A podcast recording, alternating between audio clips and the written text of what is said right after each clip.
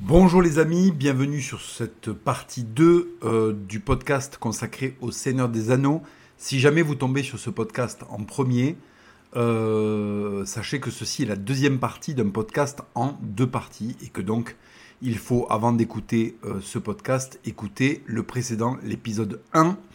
Donc si ce n'est pas fait, je vous invite à aller écouter d'abord le premier épisode et vous faire celui-ci, celui-là même que vous êtes en train d'écouter, en deuxième. Pour ceux qui sont dans le bon ordre, on va continuer donc sur euh, sur le. Alors voilà, euh, j'avais interrompu parce que je devais aller à la messe. J'ai mangé mes 4 œufs. Euh, là, ça va mieux. Je vais peut-être être dans un rythme un peu moins, un peu moins, un peu moins rapide qu'en matinée parce qu'effectivement, ben là, je viens de manger, donc je serai en pleine digestion. Voilà. Mais j'ai mangé léger, ça va. J'ai mangé léger, donc je devrais avoir les idées claires. Alors, nous en étions donc dans la première partie. J'avais expliqué de quoi était issu euh, l'univers du Seigneur des qu'est-ce qu'il avait donné et quels étaient en fait ses enjeux structurels euh, et les passerelles qu'il y avait avec le monde moderne, ou en tout cas le monde qu'a connu, le monde contemporain qu'a connu, euh, son auteur J.R.R. Tolkien. donc voilà. Donc vous avez un petit peu les tenants, les aboutissants, on va dire politiques, philosophiques, parfois même un petit peu religieux du Seigneur des Anneaux. Maintenant, on va s'intéresser à certaines figures qui sont assez drôles, certaines figures euh, dont il va être assez drôle de, de parler. Pourquoi? Parce que ces figures-là, en fait, elles sont des archétypes. Elles sont des archétypes.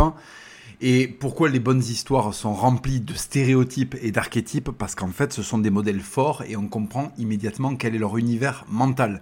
Et donc, du coup, ça évite en fait à l'histoire d'être très lourde.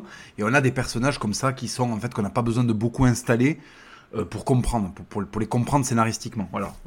À, leur, à dégaine à leur manière de parler à la façon dont on les introduit dans l'histoire on sait déjà plus ou moins à qui on a affaire.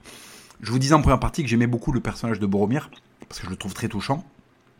Sans doute le personnage le plus français euh, de la saga euh, donc affilié à un gouvernement de merde avec euh, le sentiment que sa civilisation est sur, la, sur le point de chuter, qui découvre qu'on a une arme absolument fabuleuse, qui est l'anneau. Et lui, en fait, il veut l'utiliser, quoi. Il veut utiliser l'anneau. L'anneau, c'est un petit peu la bombe nucléaire, quoi. Lui, il veut balancer la bombe nucléaire sur ce Euh, voilà. Pour lui, c'est la solution. Et il est entouré de mecs qui cultivent des citrouilles, des elfes qui font, euh, en fait, quand ils veulent acheter un jean, ils vont, ils vont au rayon femme, et, et des magiciens qui sont un petit peu hors sol, pour certains. Bon. Et des nains des nains qui comprennent rien, qui sont des bourrins, et ça s'appelle la démocratie en fait. Et donc Boromir se heurte à la violence de la démocratie parce qu'en fait, il leur explique pendant le conseil, il leur dit mais est-ce que vous allez comprendre putain de merde ce que c'est qu'un orc que je suis en train de me les taper là, moi je, suis au front contre eux. Est-ce que vous allez me filer ce putain d'anneau au lieu de le filer à ce cuck de hobbit de merde, cultivateur de citrouilles et fumeur de fumeur de sa pipe de cuck? Est-ce que vous allez me donner le, le, le... est-ce que vous allez me donner l'arme ultime pour que j'aille faire le ménage en fait? Pour que j'aille nettoyer la terre du milieu. Parce qu'en fait, c'est ça. Hein. Le, délire, de Boromir, c'est quand même de nettoyer la terre du milieu. Donc il a besoin d'une arme absolue. Et en fait, on lui explique, on lui dit non, attention, l'anneau, c'est un peu plus qu'une arme très puissante. L'anneau, c'est... Euh, c'est euh, c'est en fait c'est il va te tenter l'anneau il va te tenter c'est à dire qu'en fait il faut énormément de sagesse pour manipuler la force euh, donc encore un concept extrêmement judéo-chrétien. Il faut beaucoup de, il faut beaucoup de sagesse pour, il faut beaucoup de paix en soi pour manipuler la force. C'est qu'on ne peut manipuler la puissance que quand on a compris euh, l'humilité et la paix. Et, euh, et, en fait, le problème c'est que Boromir est un guerrier.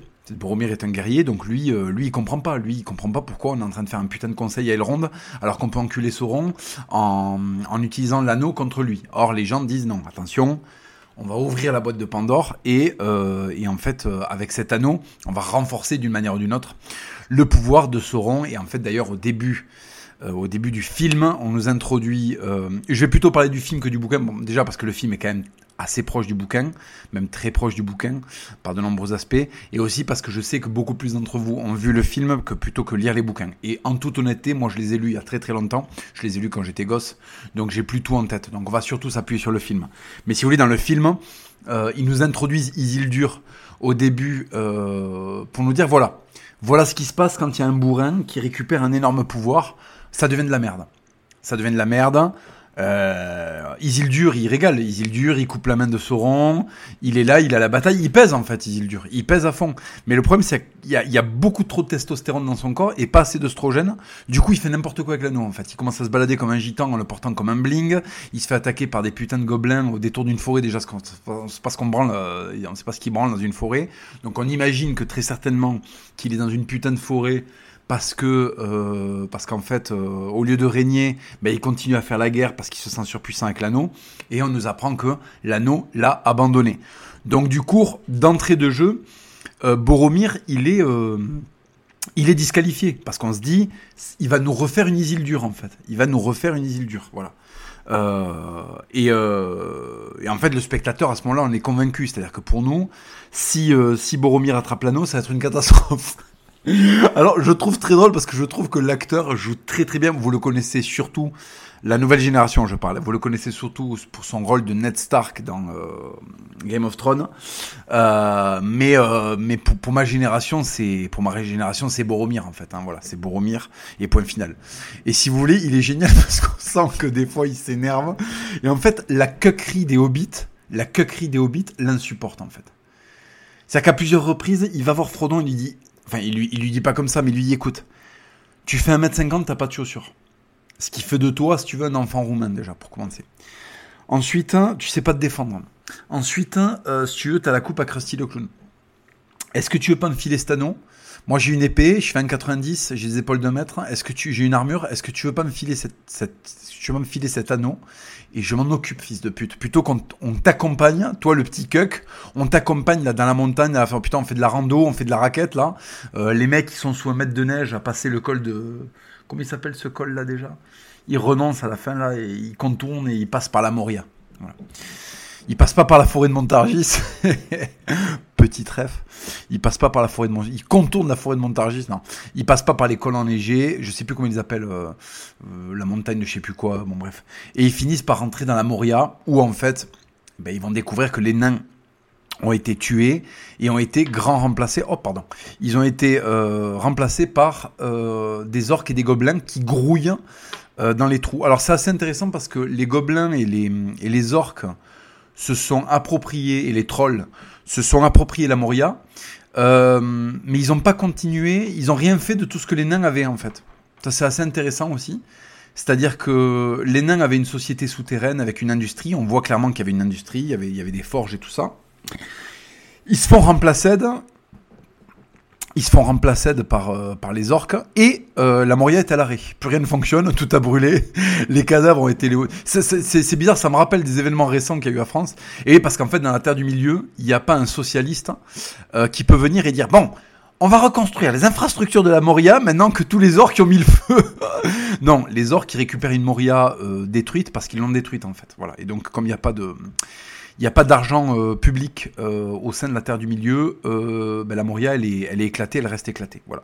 Et donc les, les orques, ben, en fait, même eux, même eux, ils peuvent même pas en profiter parce qu'en fait, ils ont tellement fait de la merde qu'il y a un balrog qui se balade et ils peuvent pas trop, voilà, ils peuvent pas trop s'installer durablement. Donc, donc voilà, c'est assez intéressant ça aussi de le, de le constater. Peter Jackson nous apprend que lorsqu'un peuple euh, faisait tourner euh, un biotope et que ce peuple disparaît, ce biotope meurt avec lui. Voilà. Bref. Donc voilà, d'ailleurs, c'est, ça, ça appuie le fait que c'est absolument pas une œuvre d'extrême gauche, hein, encore une fois.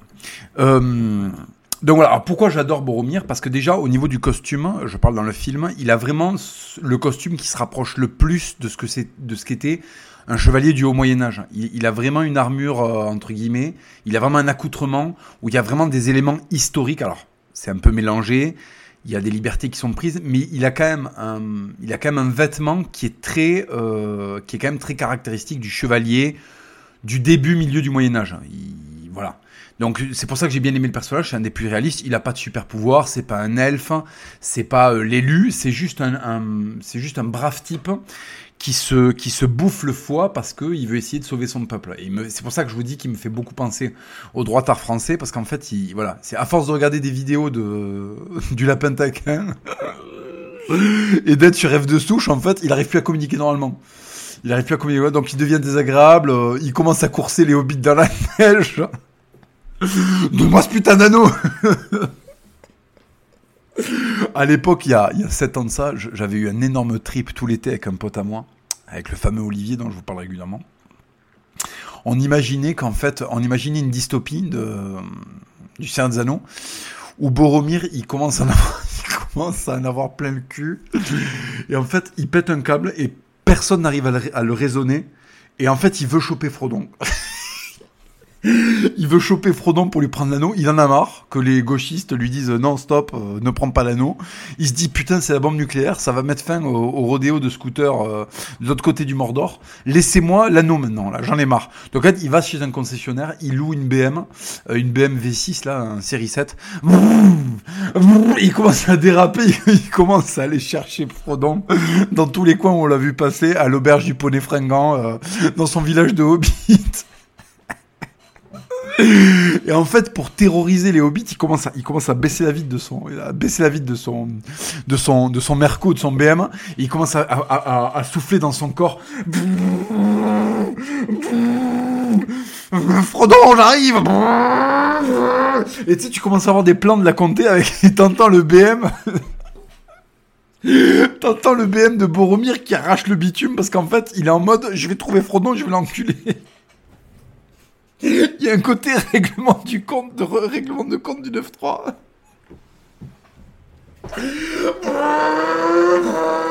Et tu sais, t'as les hobbits, ils sont dans leur village, mais qu'est-ce que c'est que ça? Et tout coup, t'as Boromir qui déboule, il est où? Il est où, Frodon Je vais lui enculer sa mère maintenant. Message de vitre, il sort l'olifant.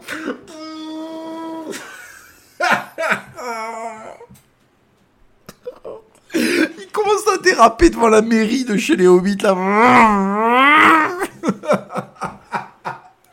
Il met des grosses accélérations. Il fait des burns. Il fait des burns devant le jardin de devant le jardin de Frodon.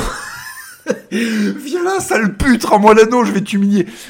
Il y, a un petit côté dans, cette dystopie, il y a un petit côté manouche qui cherche un mec en fait. Oh la compte ta mère, je vais t'attraper, la compte ta mère, tu vas me donner l'anneau, la compte ta mère, je vais t'attraper, je vais t'enculer moi. Et après, il y a des endroits qui sont inaccessibles avec le BM. Donc en fait, il va chez Toyota, il va chez Toyota, il fait un crédit de bâtard, mais il s'en bat les couilles parce qu'en fait, il réfléchit plus à rien. Il, pense pas aux conséquences de son crédit. Il s'en bat les couilles de pas pouvoir le rembourser. Son daron, c'est le régent de la Cité Blanche, donc euh, les fonds, il les a. T'as son daron qui se porte euh, garant. Il achète un Toyota Tundra, 6 euh, roues motrices. V8 quand V8 il commence à escalader comme les chevaux dans Skyrim je sais pas si vous vous rappelez les chevaux dans Skyrim ils pouvaient grimper à des murs en fait ils arrivaient à grimper à des trucs euh, à des trucs qui étaient presque euh, presque perpendiculaires au sol quoi et, euh, et là il est avec son Toyota Tundra on sent qu'il prend des caillasses là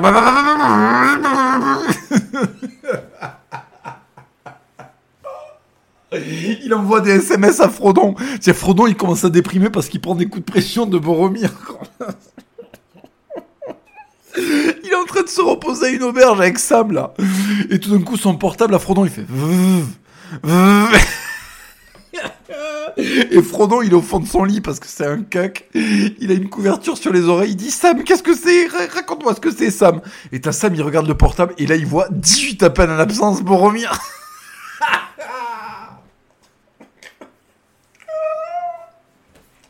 il regarde les SMS 28 SMS de Boromir.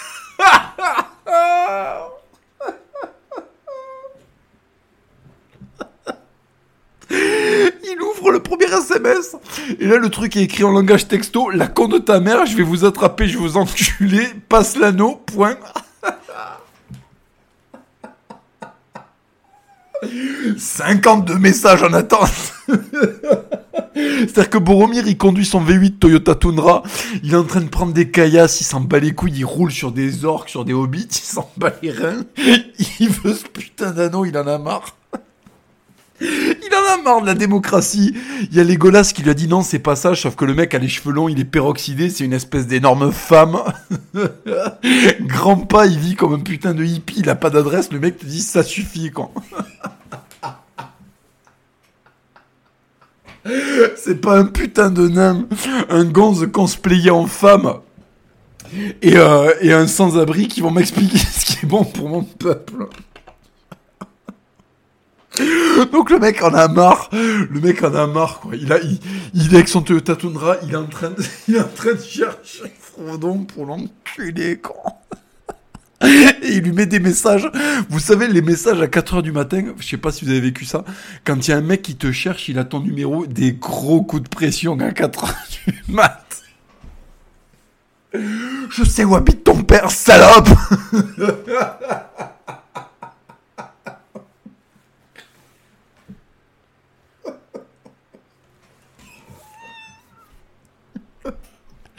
Et Frodon, il fait 1m50.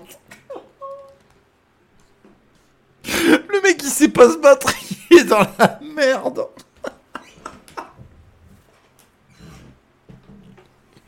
Il a plus aucune fierté, il se cache. Il pousse des cris quand il entend le moteur et tout, le moteur du V8 qui vient le chercher, putain. Bon, ça nous avait beaucoup fait rire d'imaginer ça à l'époque. Me demandez pas pourquoi on est parti dans ce délire-là, mais parce qu'en fait, il y a un côté chez Boromir, il y a vraiment un côté, putain, j'en peux plus de la démocratie, j'en peux plus qu'on prenne des choix à 15 ans. Il en a marre, il veut faire un coup d'état, en fait. Et c'est pour ça que je vous dis, Boromir, c'est vraiment le faf, quoi. Il n'arrive pas à communiquer, il est sur F de souche toute la journée. Il voit des horreurs, il voit des vidéos de Maliens qui cassent des abris de bus. Il en peut plus, en fait.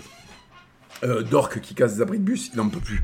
Il en peut plus, le mec. Il, faut qu'on lui file l'anneau pour qu'il puisse faire... euh, pour qu'il se- il puisse faire une purge. Enfin bref, donc vous avez ce personnage-là, vous avez euh, évidemment euh, Grandpa. Alors Grandpa, il est intéressant, qui est joué par Viggo Mortensen dans... euh, qui est joué dans Viggo Mortensen dans le film. Il est intéressant, Grandpa, parce que regardez, qu'est-ce que c'est? C'est un mec qui a des aptitudes énormes. Il est l'héritier, en fait, euh, du Gondor. C'est l'héritier du trône du Gondor. Et euh, il refuse, en fait, sa destinée. Il refuse sa destinée par manque de maturité, parce que, en fait, on... Alors, bien sûr, dans le film, on le présente pas comme un gamin qui va devenir mature, c'est pas ça.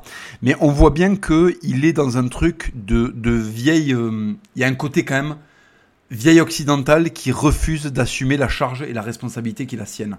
Et ça, c'est une très très belle leçon parce qu'en fait, euh, on nous présente un personnage qui, a, qui est assez vertueux, euh, mais qui est dans une vie dissolue en fait.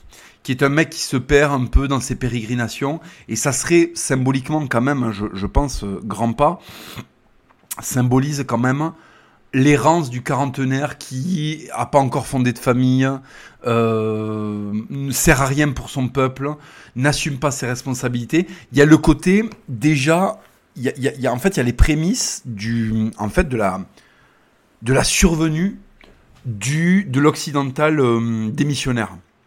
Et ça c'est pareil, c'est très très intéressant. Et je peux pas imaginer que toutes ces choses qui concordent ne peuvent pas être euh, un énorme, une énorme capacité de prédiction euh, de Tolkien. C'est-à-dire qu'en fait, je pense qu'en voyant euh, se passer la Première Guerre mondiale puis la Seconde, il s'est quand même demandé, à un moment, il s'est quand même demandé, je pense, enfin en voyant en tout cas la montée pour la, Seconde Guerre mondiale, il a quand même dû se demander sur quoi tout ça allait déboucher. Et il a dû comprendre, avant tout le monde, en fait, euh, qu'est-ce que qu'est-ce que ces guerres allaient laisser euh, sur le sur l'européen en fait. hein. Il faut dire les choses sur l'occidental. Et je trouve qu'il a plutôt réussi son coup parce que les, les, les, les personnages qu'il nous présente, certains en tout cas, sont vraiment représentatifs des mots euh, des mots qui touchent l'occidental moderne. En fait, il avait vraiment tapé juste dans, le personnage de dans le personnage de Grandpa. C'est un peu ce que serait un trentenaire quarantenaire aujourd'hui. Voilà. Il est il est face à continuer à se servir de ses aptitudes, donc en fait de son confort et de son argent pour se mettre à l'abri ou de prendre ses responsabilités euh, entre guillemets politiques vis-à-vis de son pays et vis-à-vis de son peuple et de se mettre dans le mal. Et en fait, on comprend que Grandpa, au bout d'un moment, ben voilà, il décide de euh, il décide en fait de voilà de de- de- de- d'arrêter d'être un hippie et de commencer à et de commencer à devenir un homme en fait et de, commencer à s'intéresser aux siens tout simplement aux siens à ceux qu'il est censé euh, protéger administrer. Et, et, et c'est parce qu'il prend cette décision c'est parce que Grandpa prend cette décision de de en fait de- d'arrêter de de quequer grosso modo que euh, qu'en fait que le que le destin du Gondor change et d'ailleurs on voit que en fait, l'espèce de gouvernement qu'il y a, qui est incarné par le, père de Boromir et de Faramir, je sais plus comment il s'appelle, vous, vous me l'excuserez, j'ai pas envie de faire des posts toutes les deux, minutes pour aller regarder euh, sur Wikipédia, mais euh, vous voyez le personnage dont je vous parle, l'espèce de boomer socialiste. Lui, en fait, on voit bien que son régime est merdique, qu'il y a un énorme gâchis, et qu'en fait, il amène tout ce, tout ce, tout ce, en fait, il amène tous ses administrés, tout son peuple à la, à la faillite. Et en fait, qu'est-ce qui sauve in extremis ce peuple? C'est le fait que l'un de leurs représentants, eh ben, en fait, ne succombe pas à la facilité, ne succombe pas à l'appel du confort et prenne ses, euh, ses dispositions. Et prenne ses dispositions, euh, euh, euh prenne son destin en main et accepte, accepte de devenir, euh, de devenir en fait, bah de, de, de, de de devenir roi avec tout ce que ça impute, avec le mauvais côté et le bon côté. C'est-à-dire que le mauvais côté, c'est que ben, il renonce à sa liberté. Le bon côté, c'est qu'il accède à une, euh, il accède à un statut absolument magnifique. Alors on comprend qu'après il va se marier avec Arwen, qui reste avec lui finalement, l'elfe, qui reste avec lui.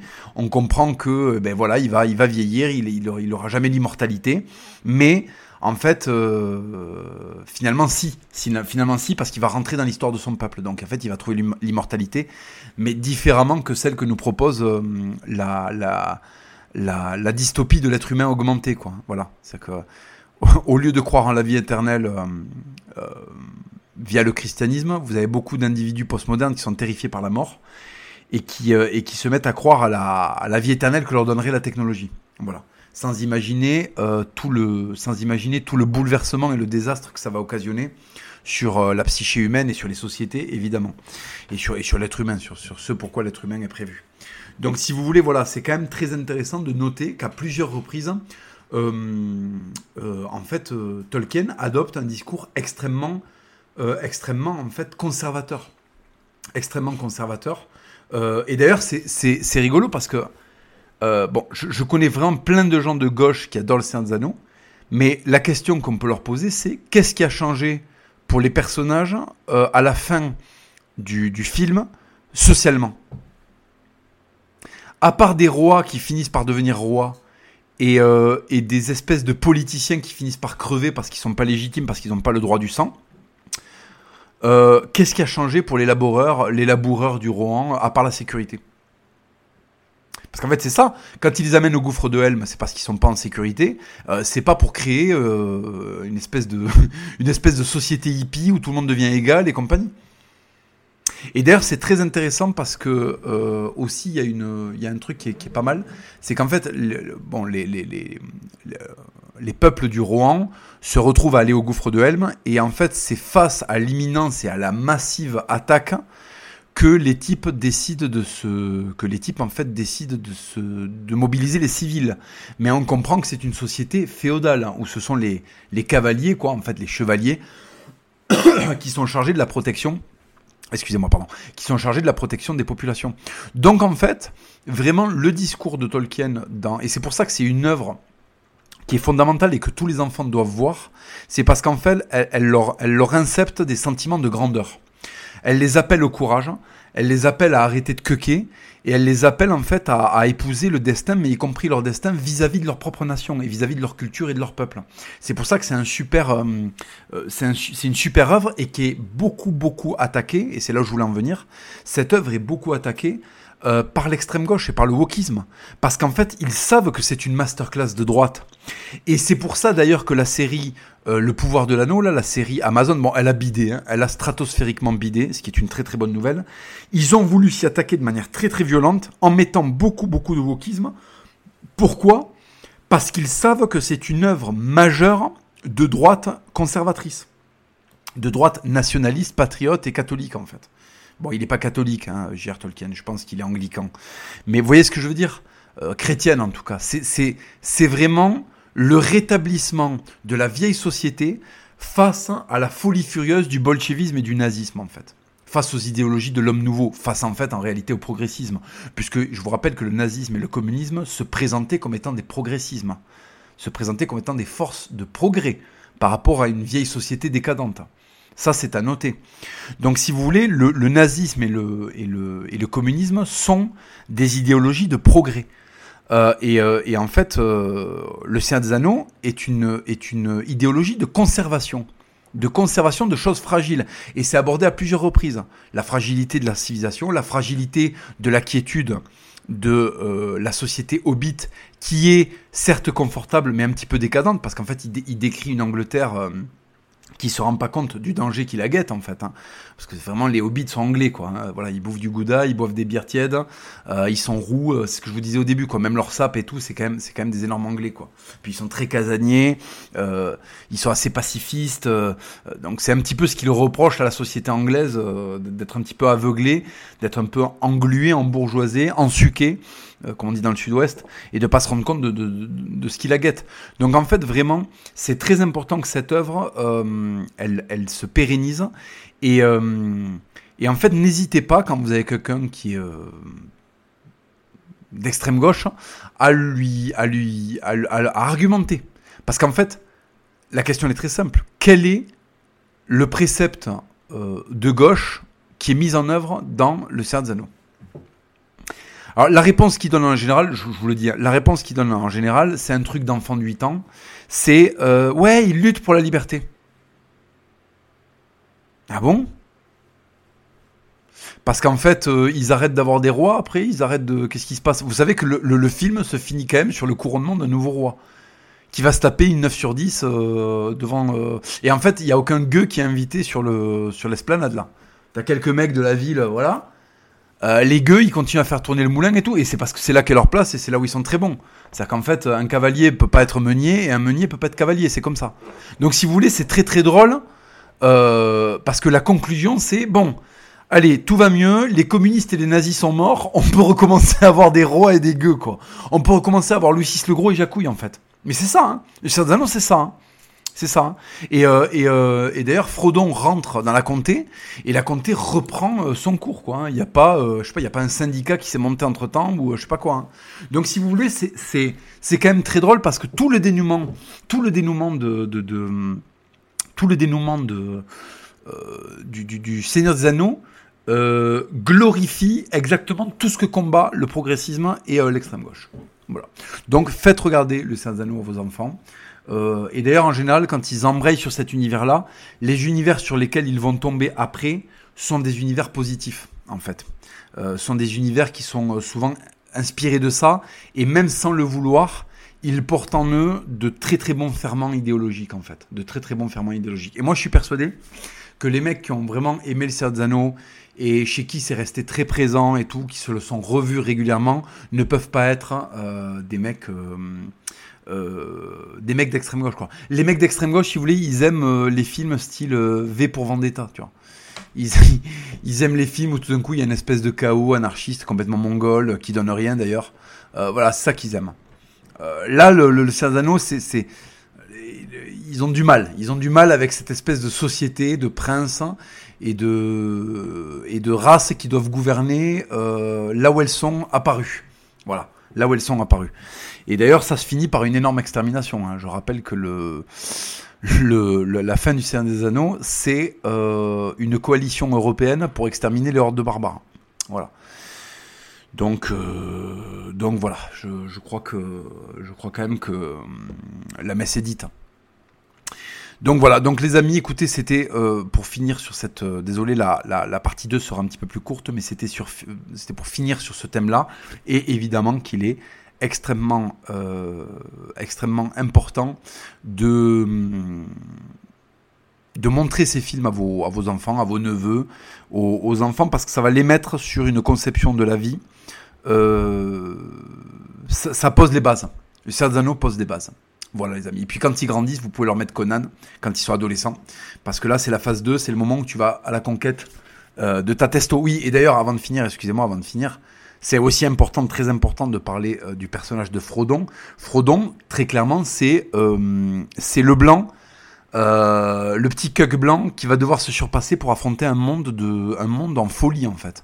Et c'est et c'est, il faut le dire, hein, c'est ce qui va arriver à beaucoup de Français en fait. C'est pour ça que c'est très intéressant il y a beaucoup de Français qui sont dans la situation de Frodon, c'est-à-dire qu'ils sont dans un énorme confort, ils n'ont aucune raison de quitter ce confort, mais le monde est à feu à sang et il faut qu'ils se réveillent, il faut qu'ils, aillent au devant du conflit pour en fait, pour pouvoir maintenir ce confort. Et c'est tout le paradoxe, en fait. C'est que Frodon doit quitter son canapé et son garde-manger bien fourni pour, aller, pour aller se faire piquer par une araignée géante pour le bien de l'humanité. Pour le bien de l'humanité. Et donc c'est un film qui parle de sacrifice et de responsabilisation en fait en réalité. Voilà, c'est un film qui c'est un c'est une œuvre qui parle de responsabilisation. Et vous verrez que tous les personnages positifs présentés dans le film se responsabilisent. Je peux vous en citer plein. Vous avez Frodon qui est une merde et qui se responsabilise. Vous avez Boromir qui euh, a une tentation de prendre l'anneau, de, prendre l'anneau, pardon, mais qui finalement se sacrifie pour protéger euh, Frodon. Donc il se responsabilise, il dépasse ses instincts primaires et il se responsabilise. Vous avez euh, Gandalf qui refuse la promotion qu'on a donnée à Saruman et qui donc se responsabilise. Vous avez Grandpa qui décide de, de, qui décide de devenir roi, qui se responsabilise. Vous avez euh, Gimli et Legolas qui se réconcilient parce qu'il faut se responsabiliser par rapport à ce qui. Donc en fait, c'est une œuvre qui relate la nécessité de passer à l'âge adulte et de se responsabiliser. Et c'est de, c'est, je pense que euh, en fait Tolkien a eu, euh, il a eu le, il a eu vraiment le sentiment qu'il fallait que les hommes arrêtent de se désengager et de se vautrer dans le, dans le confort. Parce que je vous rappelle qu'en fait, la décadence n'a pas commencé là, après mes, à partir de mai 68. Hein. La décadence, elle commence déjà, en fait, en réalité, au 19e siècle. Il commence déjà à y avoir, euh, à la fin du 19e siècle, des idées décadentes. Et si vous voulez, euh, elles vont petit à petit amener la postmodernité dans laquelle on vit. Mais, euh, mais si vous voulez, il y a déjà ça. Il y a déjà ça. Et donc, en fait, c'est pareil pour Théoden. Théoden est une merde qui se fait corrompre par un par Grima Langue de Serpent, euh, qui est l'espèce de franc-mac du coin. Euh, bon, il finit par prendre un coup de pied au cul à descendre l'escalier, et ça y est, on peut redevenir des vikings. Voilà. Euh, il y a aussi là-dedans un ersatz de vieil antisémitisme germanique aussi. Hein. le roi scandinave, dont le pouvoir est perverti par un individu brun qui vit au milieu des blonds, qui a un teint blafard, un grand nez, des doigts fins, Enfin, c'est quand même. Euh, euh, là, euh, si vous voulez, Peter Jackson, il y a un surmoi qui lui a. Il y a un surmoi qui lui a qui lui a murmuré des choses assez caricaturales. Parce qu'en fait, c'est ça. Hein. vraiment, la figure de Grima Langue de Serpent et du roi Théoden, c'est le roi germanique qui est empoisonné par une entité qui n'est pas, qui ne lui est pas racialement assimilable. Bon. Et, et, en fait, ça finit non pas par le meurtre, et ça, je tiens à vous le dire, ça ne finit non pas avec le meurtre de Grima, ça finit avec l'expulsion de Grima. Donc ça ne valide pas le nazisme en fait. Hein. Euh, vous avez vu euh, cette scène où en fait Théoden euh, lève son épée, il est à deux doigts de pourfendre le, le il a il a deux doigts de pourfendre Jacques Attali en fait. Il a deux doigts de pourfendre Jacques Attali et il ne le fait pas. il ne le fait pas parce qu'on lui dit suffisamment de sang a déjà coulé. Très très très intéressant cette phrase, très très très intéressant.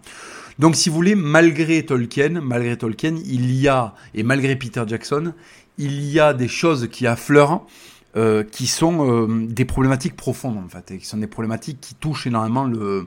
Euh, et je trouve que la, solution qui est apportée au cas de, au cas de, au cas de, de comment s'appelle, de Grima, elle est très intéressante. Voilà, dans une œuvre, par exemple, voilà, par exemple, Wagner, dans, dans ses œuvres, il y a de l'antisémitisme. Hein, euh, voilà, c'est-à-dire par exemple, il euh, y, a euh, le, y a, le, nain juif qui essaie de, qui essaie en fait de pervertir un espèce de, de guerrier germanique, de dieu guerrier germanique, qui lui met un coup de marteau. Ça, c'est le nazisme en fait. Voilà, il met un coup de marteau. Oui, sauf qu'en fait, une fois que tu as mis le coup de marteau, euh, t'as pas fait preuve de la plus grande finesse politique déjà pour commencer. Et ensuite, tu te, tu, répands le sang. Tu répands le sang et donc en fait, tu te, tu te maudis, euh, tu te maudis toi-même. Euh, là, il y a une distance qui est prise par rapport à ça et il y a le traitement de ce parasite qui peut être en fait euh, montré comme étant le, le, juif mondialiste ou le, comment s'appelle ou le, ou le franc-maçon, c'est au choix parce qu'il y a aussi des, des choses, ces grimas qui euh, qui font appel à la, à la franc-maçonnerie, puisqu'en fait, euh, il a, euh, c'est un initié en fait aussi d'une certaine manière. Alors ça, c'est plus présent dans le bouquin, un petit peu moins dans le film, parce que c'est quand même Hollywood qui le produit, donc voilà. Mais si vous voulez, symboliquement, c'est ça en fait. C'est de chasser l'idée parasite Et, et c'est des choses qui affleurent. Et je trouve que c'est traité avec intelligence parce que ça ne bascule pas euh, dans, euh, dans l'antisémitisme en fait bête et méchant. Et c'est pour ça que c'est une œuvre euh, qui est, c'est pour ça que c'est une œuvre qui est profondément intelligente en fait. Le Anneaux a énormément d'égards, a énormément d'égards. Même dans le traitement d'ailleurs, même dans le traitement, même dans le constat qu'on fait entre guillemets de l'occidental. Quand on regarde le Rohan et quand on regarde le Gondor, on voit deux sociétés qui sont malades. Ce sont des sociétés malades. C'est-à-dire qu'en fait, euh, on n'épargne pas le, on n'épargne pas le, et, dans le Gondor d'ailleurs, il n'y a pas besoin qu'il y ait un franc-maçon ou un, ou un juif mondialiste d'extrême gauche pour, euh, pour subvertir le pouvoir. Donc c'est très très intéressant, il y a beaucoup de finesse là-dedans, il y a beaucoup de finesse. Euh, le, le, le, le, pouvoir du Gondor est subverti parce que les, les, les, les, élites du Gondor sont complètement dégénérées Alors que dans le Rohan, il y a l'influence euh, du parasite et il y a, après, la responsabilisation de Éomer, qui est rejeté par son daron, qui est un personnage aussi très émouvant. Hein, euh, c'est ce fameux Sullivan à qui j'en discutais, qui est son personnage préféré à lui, qui est un prince rejeté par tout le monde, qui est euh, disqualifié et qui, lui, et le, mec qui travaille dans le bon sens, avec patience, qui a une capacité de sacrifice énorme, euh, et qui va aller jusqu'au, qui va aller jusqu'à la mort, quoi. Qui va aller jusqu'à la mort par amour pour sa patrie, pour son père, par amour pour son peuple, par amour pour le devoir, par amour pour la chevalerie. Voilà. Donc c'est euh, c'est vraiment une œuvre très très fine qui ne bascule dans aucune caricature. Voilà. Et, les discours justement qui ont euh, de la, les discours qui ont de la, pas de la tempérance, mais les discours qui ont de la finesse sont souvent des discours qui ont plus de vérité que les discours manichéens. Voilà. Euh, alors après, attention au superflu, parce que le superflu aussi euh, tue l'action. Mais, euh, mais voilà. Donc c'était pour clore, c'était pour vous dire que cette œuvre est absolument magistrale et que elle va former vos esprits à une, elle va former l'esprit de vos enfants à une juste compréhension du monde et aux bonnes bases. Voilà les amis, fin, fin de ce podcast numéro 2 qui durera juste 10 minutes de moins que le, que le premier épisode. J'espère que ça vous a plu. Je vous donne rendez-vous pour donc un hors-série euh, sur les émeutes qui ont l'air de petit à petit euh, régresser. Et on va, enfin pouvoir faire le point. Euh, je trouve qu'il hum, y a eu des comportements assez intelligents et on, va, on va en discuter. On va discuter du bilan global de ces émeutes. Voilà les amis. Je vous souhaite une bonne fin de dimanche et je vous dis à très bientôt.